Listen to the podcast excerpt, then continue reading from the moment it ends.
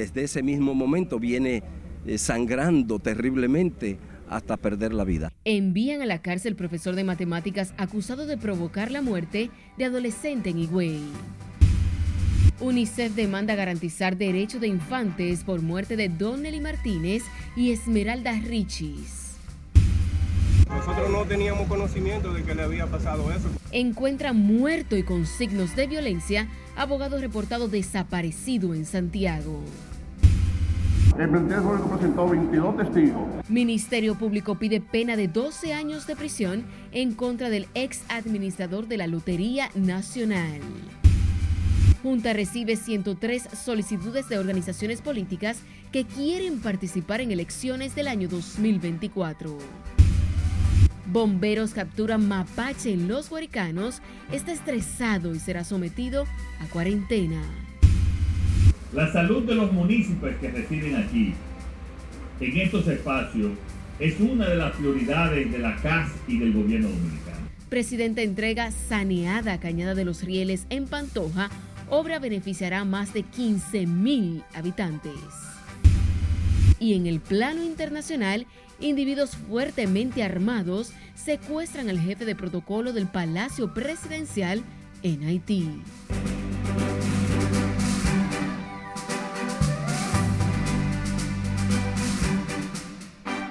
Buenas noches, feliz inicio de semana laboral. Bienvenidos a esta emisión estelar de Noticias RNN. Soy Janeris de León.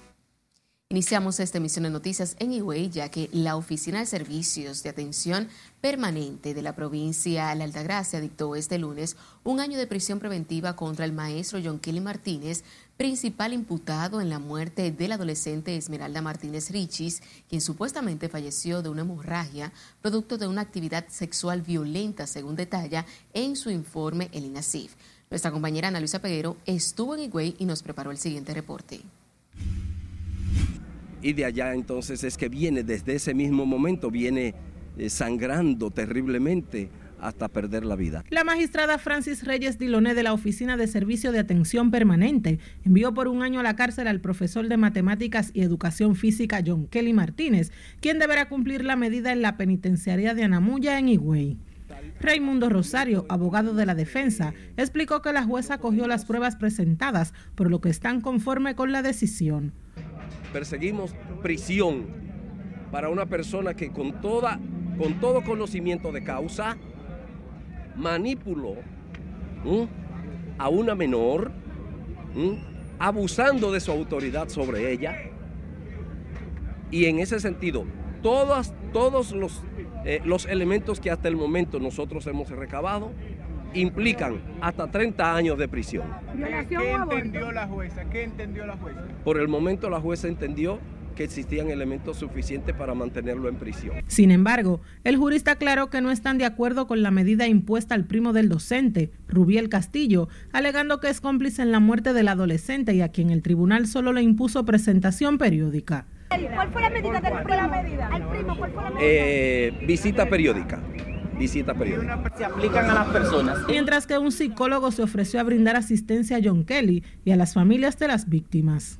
Y todavía estamos en espera de los resultados para nosotros como psicólogos poder dar eh, una información más acabada y desde el punto de vista psicológico y de intervención qué es lo que se va a hacer directamente. La audiencia inició a las 9 de la mañana y en las afueras de la fiscalía. Amigos y familiares de Esmeralda, así como del profesor, esperaban por la decisión de la magistrada. A su salida del tribunal, los familiares explicaron que solicitarán una nueva necropsia al cadáver de Esmeralda. Acabaste con mi sobrina. Los familiares de John Kelly solo se limitaron a decir que su pariente nunca se había visto envuelto en situaciones de este tipo y que su abogado en este proceso sería Dios para que toda la verdad salga a la luz. Entendemos que este caso no está esclarecido ni en el 50% de lo que es, porque eh, ustedes tienen que entender que ellos no andaban solos, andaban cinco adolescentes. Ana Luisa Peguero, RNN. El director del Instituto Politécnico de Higüey, Giovanni Guerrero, negó que la institución estuviera al tanto de la relación sentimental entre la alumna de 16 años, Esmeralda Martínez Richis, y el profesor de educación física de 32 años, John Kelly Martínez. Guerrero dijo que John Kelly cumpliría su primer año como maestro en el centro en abril y que llegó a esa posición a través de un concurso. Ellos deben de, las evidencias de dónde ellos sacaron eso para publicarlo y decir que el centro tiene información una semana antes, que me busquen evidencia de reporte de que el centro, que certifique que el centro tiene evidencia de una semana antes de que eso estaba pues, pasando aquí. Entonces, sin embargo, todos los, los medios de renombre de la República Dominicana yo he tenido acceso, ellos han tenido acceso a venir aquí y a interrogarme a mí. Y ninguno han publicado una falta de respeto de esa manera, porque han venido al lugar de los hechos. El titular del centro dijo que el adolescente es licenciado en matemáticas, el docente, licenciado en matemáticas, y que además impartía clases de educación física en todos los niveles. El ministro de Educación, Ángel Hernández, dijo este lunes que el profesor John Kelly Martínez, acusado de violar al adolescente Esmeralda Richis en el municipio de Higüey, no podrá ser cancelado de su cargo como educador hasta tanto haya una sentencia definitiva en su contra. Laura Lamar de todos los detalles. El profesor John Kelly Martínez seguirá como empleado del Ministerio de Educación, aunque sin disfrute de salario, a pesar del año de prisión preventiva que deberá cumplir en la cárcel, acusado de violar a la joven de 16 años, Esmeralda Richis, quien posteriormente falleció a causa de una hemorragia vaginal. La ley no nos permite cancelarlo hasta que no haya una sentencia definitiva, pero ya está suspendido sin disfrute de salario, desde el mismo día. El ministro de Educación además explicó que desde el ministerio se desconoce que el profesor acosara a las estudiantes en el centro educativo donde laboraba. La verdad es que no sé, yo no tengo, no tengo ese dato todavía. La Oficina de Atención Permanente de la Altagracia dictó un año de prisión preventiva contra el profesor del Instituto Politécnico de Higüey. El funcionario fue abordado sobre el tema previo a participar en una reunión en el Palacio Nacional junto a otras autoridades donde se analiza la ampliación del programa de aulas en el territorio nacional. Laurila Mar, RNN. Autoridades sanitarias y de la Sociedad Dominicana de Ginecología y Obstetricia advirtieron los peligros del aborto inseguro, especialmente en pacientes adolescentes, en cuyo grupo supera el 18% de las muertes maternas. Si le dice aquí no tiene todos los detalles. O sea que ese 8% podría subir hasta un poco más. Incluso se ha hablado de que probablemente hay hasta un 12%. Pese a que las muertes maternas se han reducido en República Dominicana, se mantiene el reto de que las cifras sigan a la baja. Nosotros pensamos que es mejor que una joven que inicia vida sexual se planifique, a pesar de que la familia o la iglesia o, la, o las escuelas no, no lo aprueban así, pero lo ideal es que una joven, en lugar de tener vida sexual, porque la tienen, es alta la proporción de jóvenes que están teniendo relaciones, sin protección. El aborto, en sentido general, eh, está relacionado en un 4 o 5% de los casos.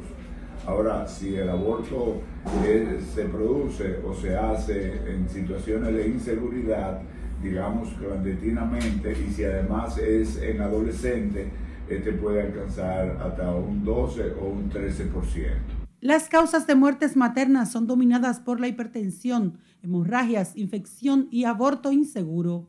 Este último preocupa a las autoridades que la mañana de hoy se reunieron con la Sociedad de Ginecología y Obstetricia para abordar la situación.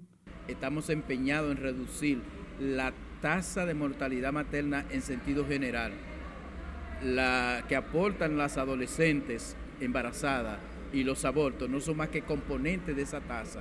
Nosotros estamos trabajando en todos los sentidos para reducir la tasa de mortalidad materna a su mínima expresión. ¿Por qué? Porque hay diferentes tipos de abortos. Entonces, ¿cuál es el que a uno le interesa saber qué por ciento es? Es básicamente el criminal, el que se hace para inducir aborto. Entonces, en esa comunicación que usted dice, dice muy claro, no existe ningún aborto seguro. Ningún procedimiento que se haga ciegas es seguro. Lo peor es que las cifras de muertes por aborto clandestino la encabezan las adolescentes. 55% de las adolescentes comprendidas entre 15 y 19 años terminan en aborto. Eso es muy importante porque eso es una responsabilidad de Estado. Cuando decimos de Estado es porque es una responsabilidad de gobierno, sociedad y padres directos de nuestras adolescentes. Lo inquietante es que según los especialistas, las niñas inician las relaciones sexuales entre los 10 y 11 años, poniendo en peligro su vida y la de sus bebés en caso de embarazos. La cifra de embarazo en adolescente en el país es de las más altas de, de América Latina y del Caribe, andan alrededor de un 22%. Sila Aquino, RNN. Ahora nos vamos a Santiago, donde las autoridades investigan el asesinato del abogado Freddy Zarzuela, quien fue hallado en estado de descomposición en la comunidad La Delgada, con visibles signos de violencia. Y como nos cuenta Junior Marte, el togado tenía varios días desaparecido. El abogado Freddy Zarzuela habría sido torturado y presenta un disparo en la cabeza y posteriormente quemado. La víctima fue identificada por un hermano. Nosotros no teníamos conocimiento de que le había pasado eso, porque Freddy eh, es de la promoción del año 1985 y Freddy tenía muchos años ejerciendo la profesión de abogado y nunca Freddy se encontró ningún tipo de problema. Los parientes del profesional del derecho creen que Zarzuela había recibido amenazas de muerte pero sabes, hay una, una presunción, más bien una suposición de que había pasado una eventualidad con una persona, pero nosotros como, como familia no queremos adelantarnos. Tanto el Colegio de Abogados como la asociación demandaron sean presentados los autores materiales e intelectuales del atroz hecho de sangre. Nosotros no vamos a dejar esto así. Que lo sepa el Ministerio Público y que lo sepan los delincuentes también que no nos van a intimidar en el ejercicio de nuestra carrera. Que hagan las investigaciones de las muertes de los abogados y que den con los responsables. Y a la vez aprovecho la oportunidad para convocar a todos los abogados el miércoles, una gran concentración a las 10 de la mañana en protesta. Mientras que la policía dijo que están haciendo las investigaciones del lugar con el levantamiento de cámaras de seguridad. Eh, de todas maneras, la doctora en el momento eh, lo dejó pendiente de la autopsia, pero sí presentaba trauma en distintas partes del cuerpo. ¿Están haciendo investigaciones desde la Policía Nacional para esclarecer e-, esa muerte? Sí, desde esta mañana tanto el director general como la fiscal Giovanna de homicidio están reunidos, están entrevistando personas, están levantando cámaras en el lugar y más detalles se le dará en breve porque todavía hasta el día de ayer no teníamos identificado lo que era el cuerpo. La industria del sicariato en Santiago ha matado al menos cuatro abogados en ejercicio, lo que ha llamado a preocupación de la comunidad jurídica. Se recuerda que hechos recientes como el de Basilio Guzmán, quien fue acribillado en las afueras de su residencia mientras recogía el periódico a tempranas horas de la mañana el pasado 21 de junio, y por lo que aún las autoridades no han dado con los autores materiales ni intelectuales del caso. En Santiago, Junior Marte, RNN. Un hombre hirió de una bala en la cabeza a su pareja la madrugada de este lunes en el residencial Bello Atardecer de Mao en la provincia de Valverde. Andreila Blanco Esteves, de 28 años, se debate entre la vida y la muerte en un centro hospitalario luego de que su compañero sentimental, César Antonio Tío Sabana, de 59 años, les disparara. Además de la herida de bala, la dama presenta laceraciones múltiples en el miembro inferior y un hombre cayó abatido en un presunto enfrentamiento a tiros con una patrulla de la Policía Nacional en el sector Villarreal en San Francisco de Macorís. Carlos Manuel García Bonet, Morenito, era señalado por las autoridades como el responsable de múltiples hechos delictivos, entre ellos la muerte reciente de un joven en Vista al Valle en esa ciudad. La policía señala a García Bonet como uno de los responsables de matar a tiros al joven Jordi Santos Rojas en un hecho ocurrido el 29 de enero en el sector Vista al Valle. En otro hecho lamentable, desconocidos asesinaron a un joven en medio de un asalto en una peluquería ubicada en el reparto Peralta de la Herradura en el suroeste de Santiago. La víctima fue identificada como Nelson Tiburcio Fernández, quien recibió varios impactos de bala luego de negarse a entregar sus pertenencias a sus agresores, que además despojaron a todos los presentes en la peluquería. Testigos dijeron que los homicidas escaparon tras quitarles dinero en efectivo, teléfonos celulares y otros objetos de valor.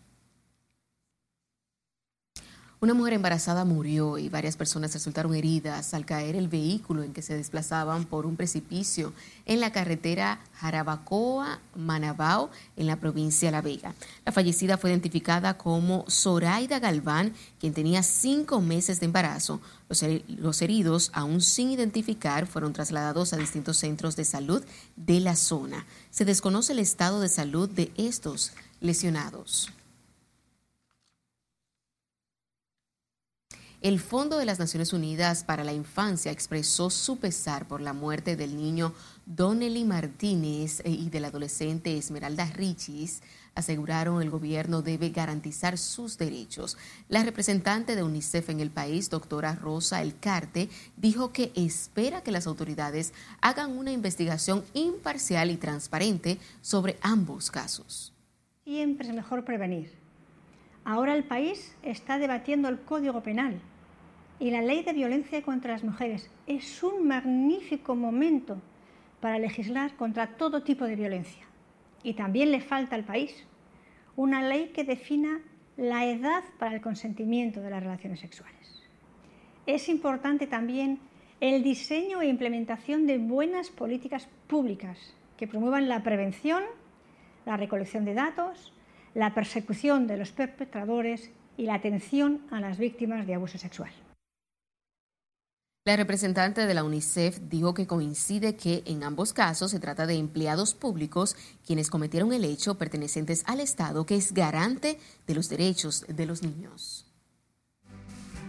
Y recuerde seguirnos en las diferentes cuentas de redes sociales con el usuario arroba noticias RNN y a través de nuestro portal digital www.rnn.com.do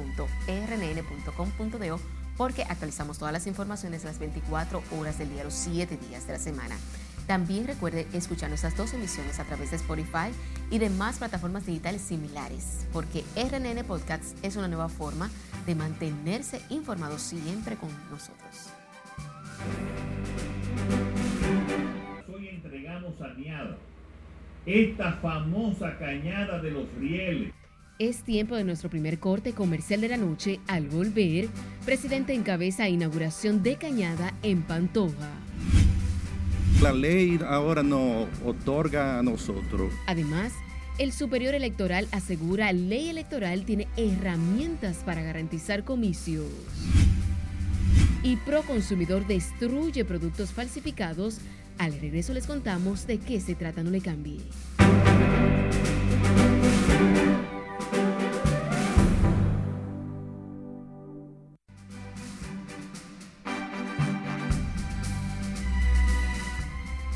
El jefe de protocolo de Haití fue secuestrado junto a su chofer en la capital de ese país, mientras que en Turquía se registra varios muertos y más de 200 heridos tras ocurrir un nuevo terremoto este lunes en la nación asiática.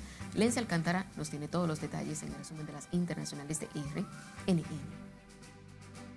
Fue secuestrado el jefe de protocolo del Palacio Nacional de Haití, Ives Masil, junto a su conductor en la localidad de Delmas, en Puerto Príncipe, Así lo informó este lunes la Policía Nacional de esa nación.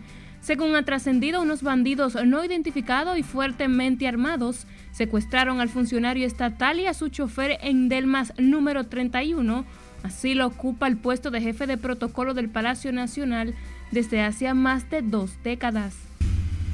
Al menos tres personas han muerto y otras 213 han resultado heridas en dos nuevos terremotos de magnitud 6,4 y 5,8 en la provincia turca de Atay, una de las 11 que hace dos semanas quedaron devastadas por dos seísmos que habían causado la muerte de al menos 41 mil personas y heridas más de 105 mil. Así lo anunció el ministro del Interior de ese país, quien advirtió de la posibilidad de que haya más personas atrapadas entre las ruinas de los edificios que han colapsado este lunes. Al menos 14 pasajeros murieron y 63 personas resultaron heridas en el este de Pakistán cuando un autobús que circulaba con exceso de velocidad se estrelló en una autopista y se volcó. El choque ocurrió durante la noche de este lunes cerca de la localidad de Kayarkar, en la provincia de Punjab, según dijo la subcomisaria de ese país. Y las autoridades estadounidenses emitieron alertas de clima invernal desde la costa oeste hacia el noreste de Michigan e incluyen a más de 14 millones de personas. Es posible que caigan nevadas de entre 30 a 90 centímetros en la zona de las cordilleras Cascadas y montañas rocosas durante este lunes. Algunos lugares en las llanuras del norte y del centro del país pueden llegar a tener entre 30 y 60 centímetros de nieve. Al menos 12 personas han sufrido quemaduras graves tras la explosión registrada la tarde de hoy en la planta de la empresa estadounidense Chugman Co., dedicada a la fabricación de metal, ubicada en Ohio. En el lugar de los hechos se reporta que hay escombros por todas partes.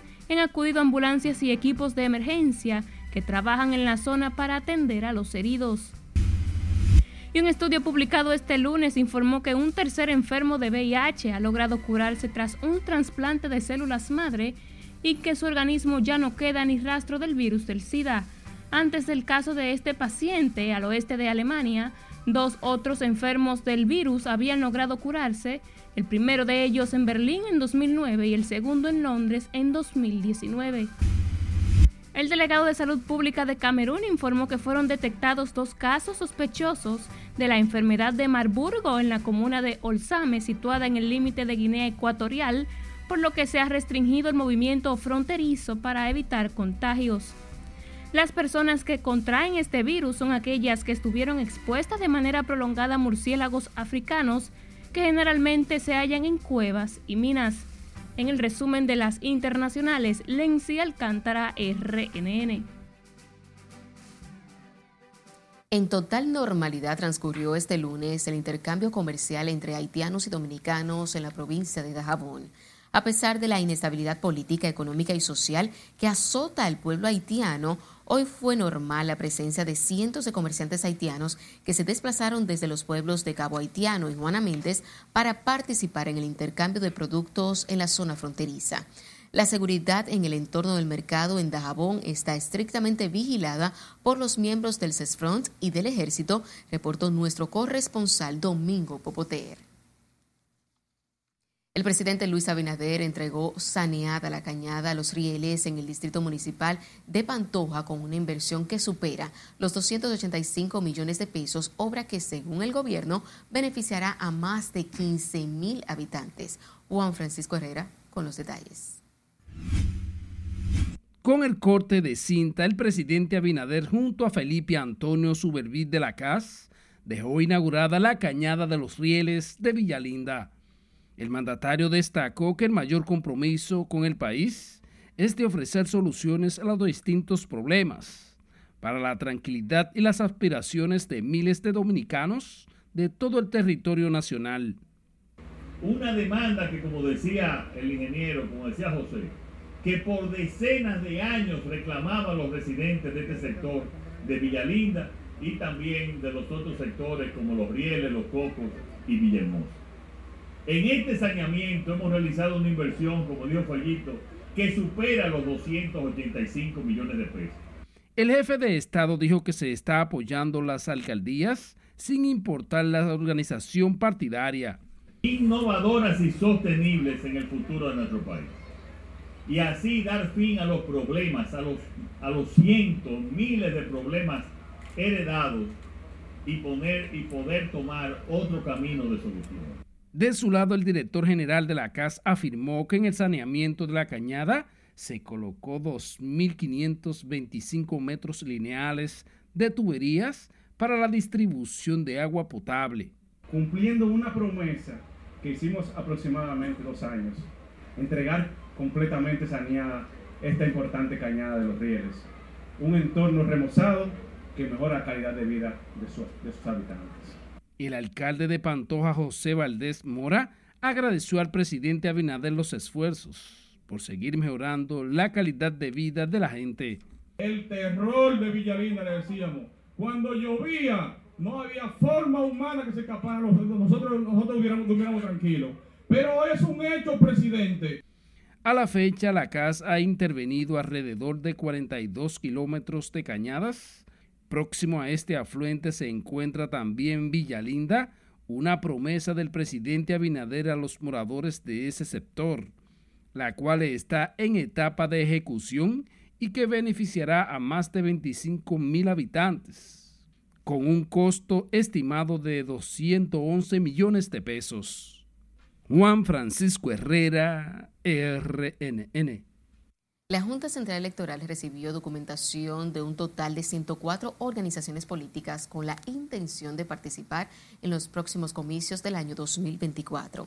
Entre las solicitudes figuran el senador por la provincia Santiago Rodríguez, Casimiro Antonio Marte y Ramfis Rafael Domínguez Trujillo Ramfis, quienes completaron y depositaron ante el Pleno la documentación con la solicitud de reconocimiento de sus partidos políticos. En las 104 solicitudes realizadas, solo cuatro expedientes enviados por ser reconocidos por la Junta completaron y depositaron debidamente los documentos requeridos.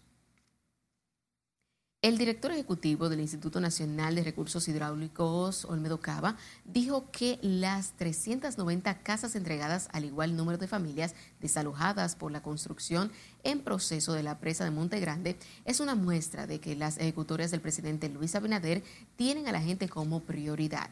El director del INDRI dijo que esas viviendas fueron entregadas totalmente amuebladas a un costo de 50 millones de pesos una vivienda compuesta con toda, con toda la modernidad, eh, de aproximadamente 80 metros cuadrados, eh, tres habitaciones, su comedor, área de comedor y área de sala separado, su cocina, área de lavadero.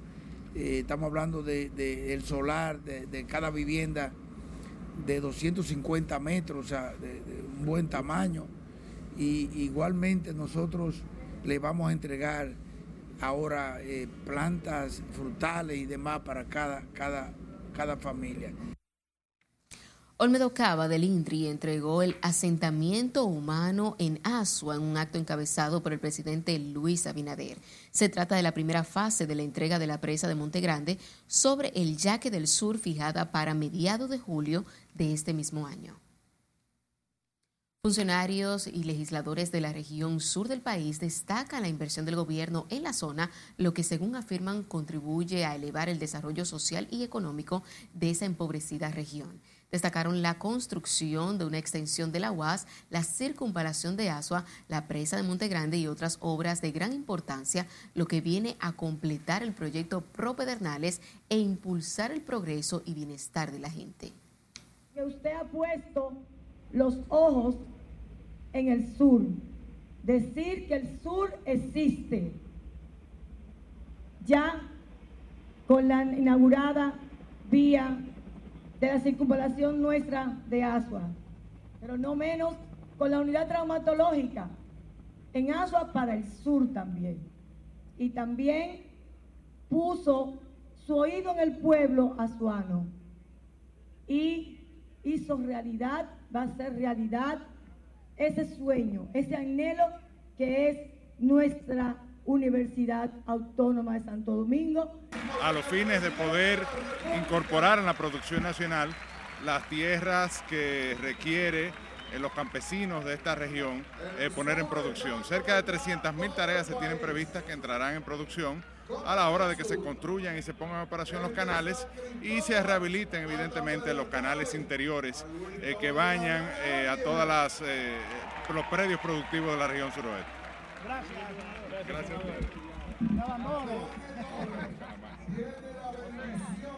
En Asua la gratitud es inmensa, al igual que en toda nuestra región que ha visto un cambio significativo en la vida de sus habitantes. Agradecemos su compromiso, agradecemos su entrega, agradecemos su apoyo y estamos 100% seguros que este es el inicio de grandes proyectos que tendremos, además de los que ya hemos visto, como recientemente usted estuvo aquí. Precisaron además que la región sur comienza a renacer con las obras terminadas y en ejecución, lo que impactará positivamente en su desarrollo.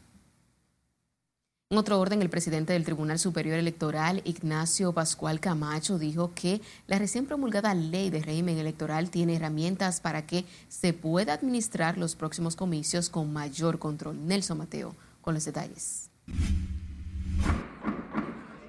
Aprobada en el Congreso y promulgada por el presidente Abinader, la ley 15-19, ahora 2023, sobre régimen electoral, no es la norma perfecta, pero sí la posible, según la evaluación que hace el presidente del TC, Ignacio Camacho. Bueno, como nosotros como institución participamos del proceso previo a la aprobación de la ley, cuando la comisión de ambas de ambos hemiciclos nos citaron para que nosotros vertiéramos nuestra opinión. Así lo hicimos entonces, por lo tanto, hoy en día la ley contiene parte de, de algunos asuntos que nosotros sugerimos. El titular del Tribunal Electoral dijo que la norma reserva nuevas reglas que permitirán a la Junta y al TC una mejor actuación administrativa y de control de los comicios venideros. Porque la ley ahora nos otorga a nosotros una facultad que antes no teníamos, de controlar algunos aspectos que tienen que ver con, si se quiere, con la parte que tiene que ver con los partidos políticos, dentro de los aspectos que tienen que ver de las reglas de procedimiento. No hay muchas cosas sueltas como estaba anteriormente. O sea que el presidente lo hizo bien. Sí, claro, el, el Poder Legislativo hizo su trabajo, que no fue la ley que muchos sectores aclamaban, pero es mejor que la que teníamos anterior felicitó la promulgación de la ley y reconoció el esfuerzo del Congreso para lograr la aprobación que permitió la reforma electoral. Hoy en día la ley contiene parte de, de algunos asuntos que nosotros sugerimos, que le aumenta la competencia al Tribunal Superior Electoral para conocer más eh, asuntos que involucran a los partidos políticos. Afirmó que las elecciones del 24 presidenciales y congresuales serán muy complejas pero que la ley 2023 ayudará con la administración exitosa de ese proceso, para lo cual ya comenzaron a prepararse como órgano de alzada comicial. Nelson Mateo, RNN. El Instituto Nacional de Protección de los Derechos del Consumidor destruyeron miles de unidades de productos lácteos y sus derivados falsificados, caducados y sin registro sanitario. Los artículos vencidos y adulterados fueron retirados del mercado durante operativos realizados en el Gran Santo Domingo y otras ciudades. Las acciones se iniciaron la primera semana de este mes de febrero tras recibir numerosas denuncias de consumidores de productos que estaban comercializándose sin etiquetas, sin registro sanitario y vencidos. La confesión y aceptación de los hechos nos vamos a nuestra segunda pausa comercial de la noche. Cuando estemos de vuelta, les diremos cuántos años de prisión pide el Ministerio Público para el exdirector de la Lotería Nacional. Además, imputada en caso antipulpo es condenada a cinco años de internamiento en un psiquiátrico. Yo digo que será lucha entre bandas. Y matan joven en Villajuana en medio de un confuso incidente. Esta es la emisión estelar de Noticias RNN. No le cambie.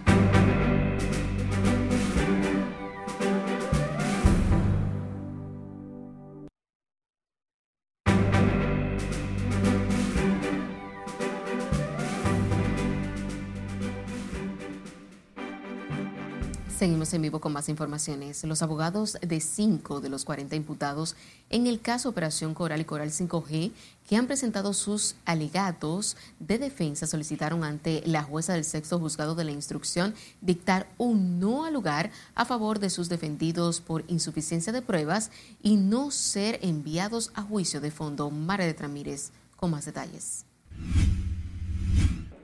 no existen elementos probatorios que puedan llevarlo a juicio.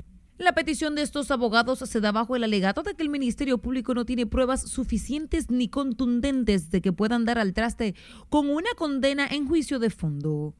Waldo Paulino, defensa de dos de los oficiales involucrados en el entramado de corrupción, asegura que de las 3.000 pruebas que dice el órgano acusador tener en su poder, ninguna fueron presentadas al juzgador. Por lo cual dichas pruebas no llevaron la analogía del contradictorio por parte de la defensa técnica. Bajo esa particularidad, yo he ido derrotando la acusación del Ministerio Público con las mismas pruebas que ellos habían aportado a cargo. Pero una cosa es que ellos hayan aportado una prueba a cargo ante el sexto juzgado de la instrucción y otra cosa es que la presenten en físico en la prueba en la audiencia preliminar, perdón. ¿Por qué? Porque este es el juicio de las pruebas. Y esos canatos que ustedes ven ahí, que el Ministerio Público trae como prueba, en realidad no están esas pruebas. En esta etapa que estamos ahora, no se acreditan pruebas, usted ofrece pruebas. Usted dice, yo acuso a fulano de tales y tales delitos y estas son mis pruebas. Yo ofrezco estas pruebas. La jueza revisa las pruebas y entiende que si hay posibilidades de condena, ella envía el caso a juicio. La fase que es pública es la del juicio de fondo. Un auto de no al lugar es lo que también pide el abogado de Rafael Núñez de Asa y de otros dos imputados en la operación Coral y Coral 5G y que han presentado sus alegatos de defensa. Lo que estamos solicitando es un auto de no lugar con relación al señor Eric Pereira, con relación a la señora Johanna y obviamente con relación al señor Alejandro Montero. Estamos solicitando un auto de no lugar o que se le varíe la calificación jurídica de tráfico de armas a simple y porte tenencia ilegal de armas. La audiencia de este lunes fue recesada para el próximo viernes debido a que un imputado, el teniente coronel Erasmo Roger Pérez, decidió en esta etapa preliminar cambiar de abogados. La jueza Yanivet Rivas dio un plazo de 48 horas para que se presente un nuevo abogado. De lo contrario, se le asignará un defensor público. Margaret Ramírez, RNN.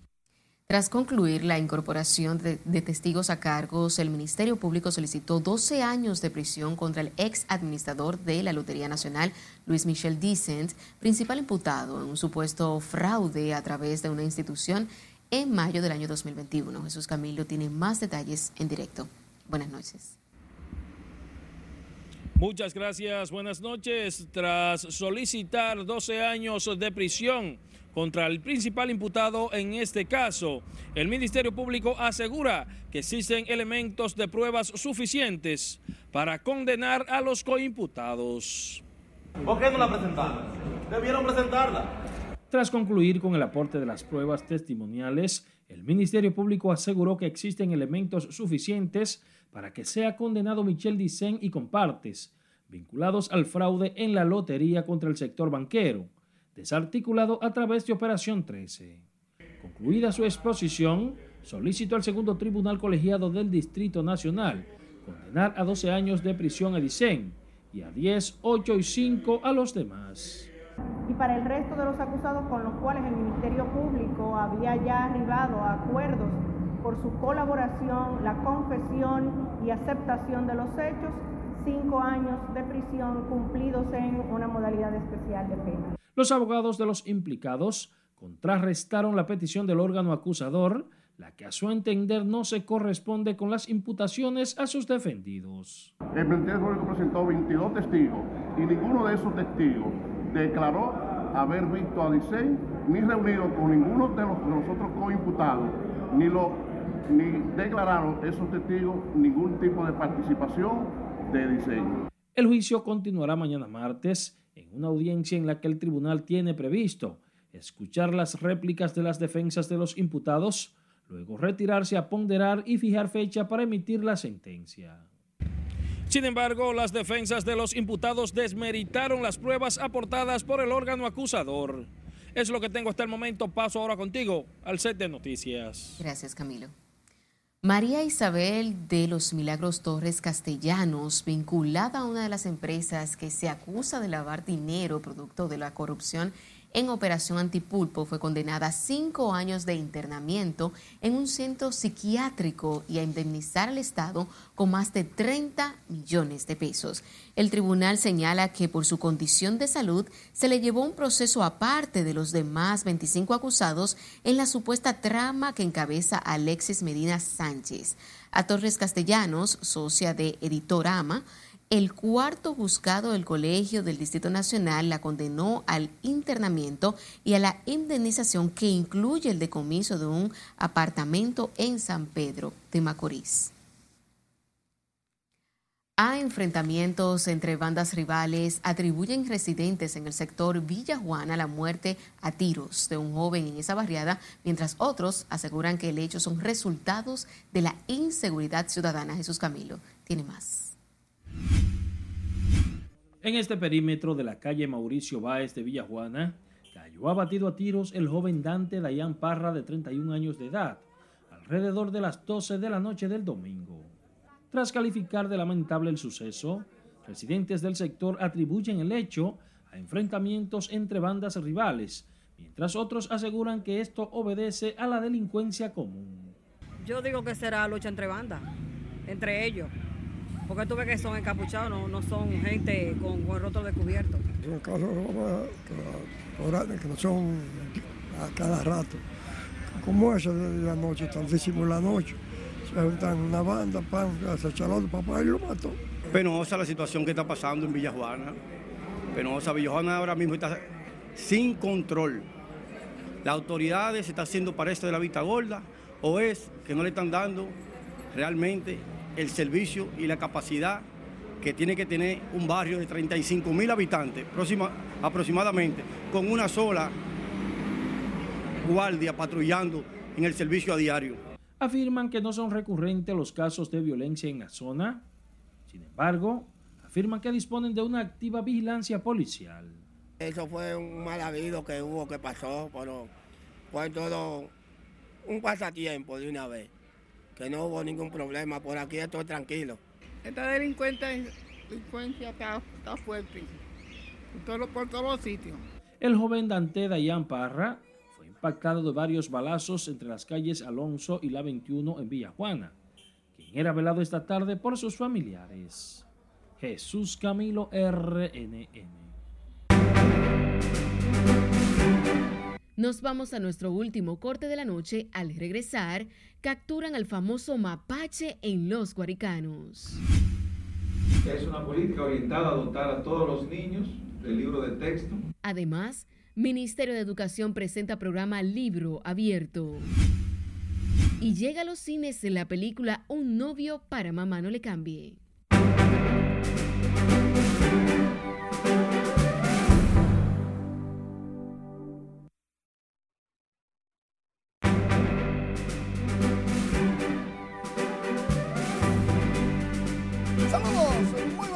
Iniciamos la entrega deportiva hablando de buenas nuevas porque en Enriquillo, provincia de Barahona, el presidente de la República, Luis Abinader, junto con el Ministerio de Deportes, estuvieron entregando un multiuso que a gritos lo pedía la comunidad durante 20 años y con solo 14 millones fue construido por el Departamento de Ingeniería del Ministerio de Deportes. ¡Wow! Aplausos porque con instalaciones es que se puede hacer deporte. Utilería lógicamente a la mano nuevecita para que los muchachos de Enriquillo ya estén practicando la disciplina que entiendan. El multiuso, increíble pero cierto, ya está listo para los que llevan anotaciones.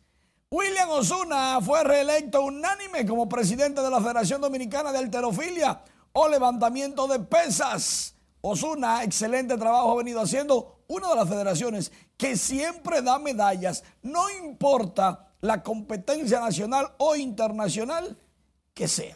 Por otro lado, este martes inician las carreras de ciclismo, la Vuelta Ciclista Independencia nacional inicia este martes desde la Plaza de la Bandera. Está dedicada a don Milton Rey Guevara, presidente del Tribunal Constitucional. Son siete etapas. La primera va Santo Domingo, San Pedro de Macorís, La Romana. La última será un circuito cerrado en la mañana del 27 de febrero en el Mirador. Los Toros del Este anuncian el regreso del manager Lino Rivera puertorriqueño pero con corazón dominicano único, con dos rachas de 10 o más victorias en una misma temporada, único con tres rachas de 10 o más victorias en Lidom. Lino fue campeón nacional y del Caribe con los Toros del Este en la temporada 2019-20. Recuerden, en su tierra fue profeta. Ganó la Serie del Caribe en San Juan, Puerto Rico, en febrero 2020. Por otro lado, los gigantes del Cibao anuncian que le renovaron contrato a Marcelo Zuna, a Carlos Peguero, a Moisés Sierra, a Edwin Pocotó Espinal, a muchos muchachos. Al final, la agencia libre ha servido para que los jugadores veteranos se queden con sus equipos. Fernando Tatis, fajado en los jardines de los padres, concentrado en aprender. Manny Machado dice que entiende el negocio y que no está incómodo con los padres. Le ofertaron 150 millones por cinco años, así, ¿no? Él va a aprobar la agencia libre y seguro que mínimo se embolsilla 200, mínimo. Mientras tanto, Mookie Betts, que ahora es de los padres, dijo que en el 2018 Boston sí robaba señas usando tecnología de la repetición en vivo. Palabras han habido. Porque en Estados Unidos no importa cuando tú lo dices. Cuando lo dices es el momento de juzgarte. Y Mookie Betts chivateó a todo el mundo. Que se cuiden en los padres de San Diego. Pues, llegó un chivato. Sí, realmente. Muchísimas gracias, Manny. El presidente de la República, Luis Abinader, encabezó este lunes, junto al ministro de Defensa, Teniente General Carlos Luciano Díaz Morfa, la puesta en circulación del libro blanco donde se detallan las políticas de seguridad y defensa del país. Juan Francisco Herrera se encuentra en el Palacio Nacional y nos tiene todos los detalles. Vamos a pasar contigo. Gracias, buenas noches. En el libro blanco quedan definida claramente la defensa de la seguridad nacional con un solemne acto en el Palacio Nacional, el mandatario y el ministro de Defensa Díaz Morfa pusieron en circulación el libro blanco de defensa de la República Dominicana. Aquí el presidente Luis Abinader aseguró que se tiene el compromiso de proteger la nación dominicana del narcotráfico y la inestabilidad política y social que vive Haití. Puedo decir que hoy, entre los retos que tenemos, hay dos que sobresalen la desintegración del Estado haitiano y lo que representa para la República Dominicana y la lucha regional contra el narcotráfico. El ministro de Defensa dijo que también funcionará como un instrumento de transparencia de la seguridad nacional del país, que incluye decretos y políticas sobre defensa. La misión subsidiaria de las Fuerzas Armadas Dominicanas de concurrir en apoyo de la Policía Nacional para mantener o restablecer el orden, así como la intervención ante la ocurrencia de situaciones de desastres y calamidad pública. Pero además de cómo dar respuestas rápidas a tragedias ocurridas en el territorio nacional. Se estructuró el cronograma de trabajo con sus respectivas comisiones, iniciándose de inmediato las discusiones del contenido apegado a la metodología propuesta por la OEA para tales fines. Con el libro blanco se da fiel cumplimiento a los desafíos y transparencia de la defensa de la República, el cual cuenta con 11 ejes temáticos. A la actividad asistieron además los presidentes del Senado, de la Cámara de Diputados, del Tribunal Constitucional, Superior Electoral y otras personalidades civiles y militares. En el libro blanco también queda claro el compromiso que tienen las Fuerzas Armadas para la seguridad del país. Vuelvo contigo al estudio. Gracias. Y sepa que fue capturado la mañana de hoy un mapache en el sector Los Guaricanos y entregado al Zoológico Nacional, pero según autoridades se podría tratar de un animal distinto al encontrado el pasado fin de semana en el sector de Cristo Rey. Autoridades del zoológico informaron que recibieron este lunes un mapache, el cual fue recuperado en los alrededores del sector Los Guaricanos en Santo Domingo Norte. A raíz del video viral en las redes sociales, donde se ve un mapache siendo raptado en Cristo Rey, las autoridades advierten que podría tratarse de dos animales diferentes. El Ministerio de Educación presentó el programa Libro Abierto, una iniciativa mediante la cual el Estado dominicano elabora los textos educativos para estudiantes del sector público, lo que permitirá ahorrar unos 4 mil millones de pesos al gobierno cada año. Jesús Camilo con más.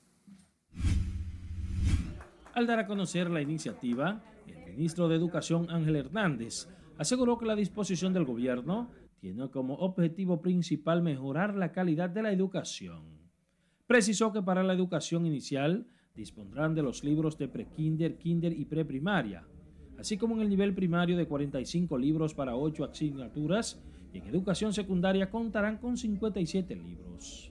Es una política orientada a dotar a todos los niños del libro de texto en formato digital y formato impreso, con todas las, eh, digamos, las tecnologías que hoy existen disponibles para nuestros estudiantes De modo que real y efectivamente se va a positivo en la calidad de la educación. Los textos del proyecto Libro Abierto serán de la autoría de profesionales nacionales de distintas áreas, lo que contribuirá a un ahorro de más de 4 mil millones de pesos al año.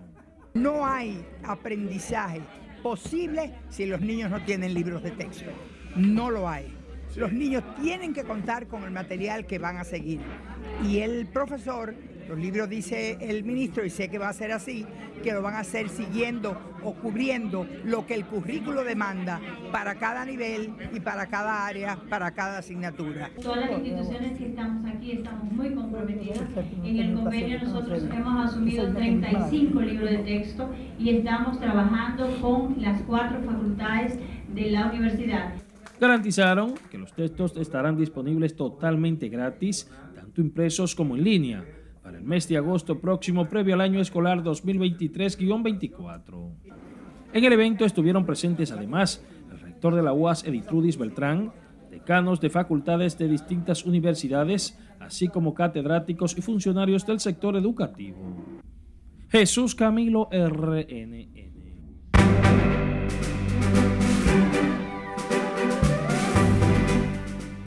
Un novio para mamá llega a los cines y Carol G inaugura Viña del Mar. Esta y otras informaciones del arte y del mundo del espectáculo con nuestra compañera Ivonne Núñez. Buenas noches. Muy buenas noches. Hoy estuvimos en la premier de Un novio para mamá en Caribbean Cinemas de Downtown Center. A continuación veamos más detalles de esta divertida película. Un novio para mamá, la nueva película de Miranda Films, estará en cartelera desde este jueves 23 de febrero con el propósito de seguir aportando calidad al cine familiar. Ana es una mujer súper estricta, un poquito sobreorganizada y una mujer que ya no cree en el amor. La productora reunió un gran elenco que cuenta con los protagónicos de Larimar Fiallo y Raeldo López, mientras que el reparto lo completan Miranda Sofía y Jimena Salcedo, María Bollero, Francisco Sanchís, Francisco Vázquez, Bárbara Plaza, Cristian Álvarez, Carla Hatton, Paloma Almonte e Iván Jiménez. Víctor es el, novio de mamá, es un tipo... Eh, eh, eh, como yo soy tan histriónico y acelerado a millón, hacer un personaje normal ecuánime, tranquilo, es muchísimo más complejo para mí. Un novio para mamá relata la vida de una madre divorciada quien asume su rol con más rectitud de la cuenta, llevando una vida muy monótona, solo concentrada en sus hijas y en su trabajo. Raúl Alejandro arrancó este sábado en el Estadio Quisqueya Juan Marichal su gira mundial Saturno World Tour 2023, un espectáculo en el que unió sobre el escenario efectos tecnológicos, música y baile. Raúl agrupó a más de 20.000 personas con una puesta en escena que simuló la llegada a la Tierra de una nave espacial que activó la algarabía del público en todo momento. Junto a él subieron a escena Chris Palas y los dominicanos Flow 28, La Perversa, Nino Freestyle y Ángel Dior.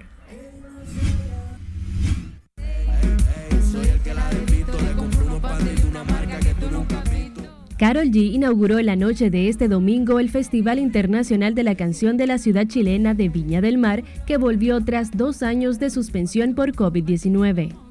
La artista montó su actuación con varias apelaciones a su futuro álbum, como el canto en exclusiva del tema que da nombre al disco Mañana será bonito.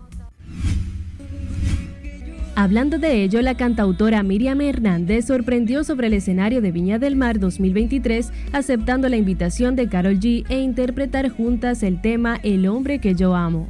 Miriam expresó que actuar junto a la bichota fue todo un sueño y que ambas querían que se cumpliera.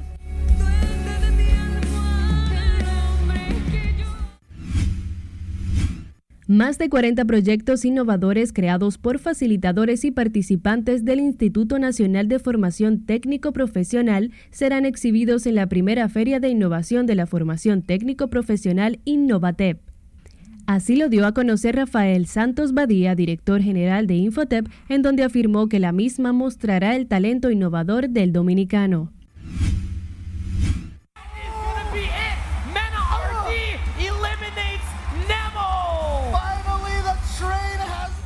El gamer dominicano Saúl Mena se convirtió este domingo en campeón mundial del evento de videojuegos Street Fighter Copa Capcom.